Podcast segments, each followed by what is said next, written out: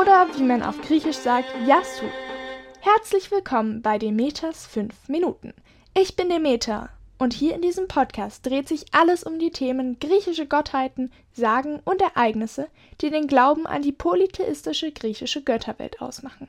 Polytheistisch heißt übrigens, dass die Griechen mehrere Götter haben. Hierbei möchte ich fünf Minuten lang verschiedene Geschichten anreißen, quer durch den Kosmos des griechischen Götterglaubens.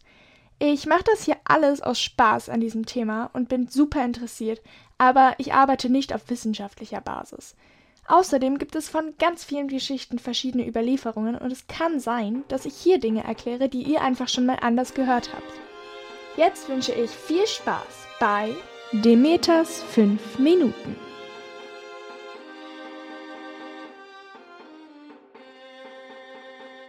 Bestimmt kennt ihr alle die Theorie vom Urknall. Aber viele von euch werden auch die Schöpfungsgeschichte kennen, wie Gott die Welt erschaffen hat. Und um jetzt noch eine weitere Entstehungsgeschichte, an die ihr glauben könnt, auf den Plan zu rufen, möchte ich euch heute erzählen, wie die Welt entstanden sein könnte, wenn ihr an die griechische Mythologie glaubt. Auch bei der Weltentstehung gibt es natürlich verschiedene Geschichten und ich werde euch heute eine Version erzählen, bei der am Anfang Chaos war. Wortwörtlich, denn Chaos bedeutet in der griechischen Mythologie nicht Unordnung oder so, sondern ganz easy nichts. Am Anfang war also nichts. Als erste Generation von Göttern wird die Mutter des Lebens geschaffen. Gaia, die Mutter Erde. Achtung, jetzt kommen ganz viele Namen, ihr müsst sie euch einfach nicht merken, aber ihr solltet sie mal gehört haben. Mit Gaia entstehen Tartarus, die Unterwelt, Eros, die Liebe, Erebos die Finsternis und Nyx die Nacht. Gaia lässt das Meer Pontos, die Berge Urea und den Himmel Uranus entstehen. Und tada, aus diesen acht Mächten entsteht jetzt alles weitere Leben. Götter, Tiere, Monster. Und Gaia hat mit Abstand die meisten Kinder. Denn eines Tages wird ihr das Alleinmächte schaffen, langweilig und mit Hilfe von Eros, der Liebe, sucht sie sich einen Mann. Die allererste Hochzeit der Geschichte wurde gefeiert und Gaia zeugte sehr viele Nachkommen mit Uranus. Und ab hier gingen die Probleme los. Aus der ganzen Geschichte hätte man bestimmt später eine sehr erfolgreiche Familientragödienserie machen können.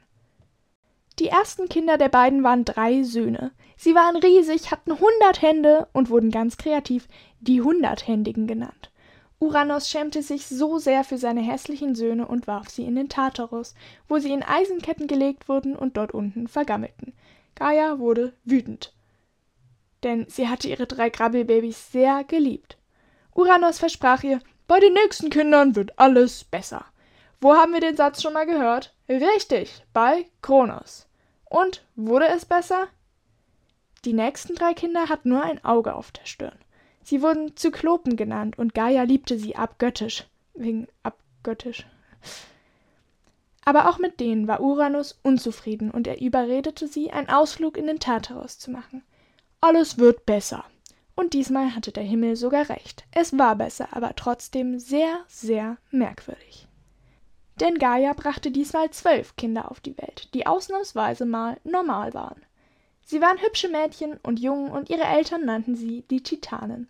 Zu ihnen gehörten Okeanos, der Titan des Wassers, Hyperion, der Titan des Lichtes, Themis, die Titanide der Gerechtigkeit und Kronos, der Titan der Zeit.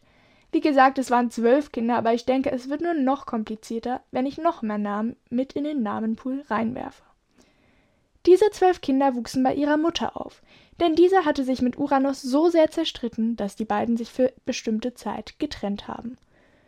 Und Gaia hatte sich geschworen, Rache für ihre Kinder zu nehmen, die im Tartarus gelandet waren. Und so rief sie alle ihre zwölf Kinder zu einer Familienkrisensitzung zusammen und breitete ihnen ihren Plan aus. Und dann setzten sie diesen in die Tat um. Gaia machte mit Uranus ein Date aus. Sie machte sich schön, und wenn die Mutter der Erde sich schön macht, dann ist sie schöner als die Natur selbst. Nach scheinheiligem Geplaudere stürzten sich seine Söhne auf Uranus. Kronos war der Anführer und nahm eine goldene Sense, mit der er seinen Vater in Stücke hackte und seine Überreste in den Tartarus warf. Auch das kennen wir schon irgendwoher, oder? Kronos wurde nun der neue König über das Universum und er bekam von seiner Mami ganz viel Pudding zum Nachtisch. Die Hunderthändigen und Zyklopen wurden freigelassen und Kronos ließ sich von ihnen einen riesigen Palast auf dem zweithöchsten Berg Griechenlands bauen. Der Otrys wurde das neue Herrschaftszentrum der Welt und die Titanen übernahmen die Macht. Doch wie wir schon aus meiner ersten Podcast-Folge wissen, ist Kronos so ziemlich dasselbe passiert, was auch er mit seinem Vater gemacht hat. Jetzt müssen wir also nur noch klären, wieso. Als Kronos seinen Vater zerstückelte, verfluchte Uranus ihn. Kronos eigene Kinder würden irgendwann auch ihn zerstückeln und in den Tartarus werfen. Und so blieb Kronos lange allein, während seine Brüder und Schwester Kindern zeugten, was das Zeug hielt. Teilweise eben auch mit ihren eigenen Geschwistern, es gab ja niemanden sonst. Aber irgendwann verfiel auch Kronos der Liebe, und was dann passiert? Wenn ihr das wissen wollt, solltet ihr meine erste Podcast-Folge unbedingt anhören. Und wenn ihr das schon getan habt, dann seid ihr ja jetzt Experten, wenn es um Familie in der griechischen Mythologie geht. Wie immer freue ich mich, wenn euch die Geschichten über Griechenland gefallen haben und ihr auch bei der nächsten Folge dabei seid, wenn es wieder einmal fünf Minuten lang Geschichten über die griechischen Götter gibt. Demeters fünf Minuten.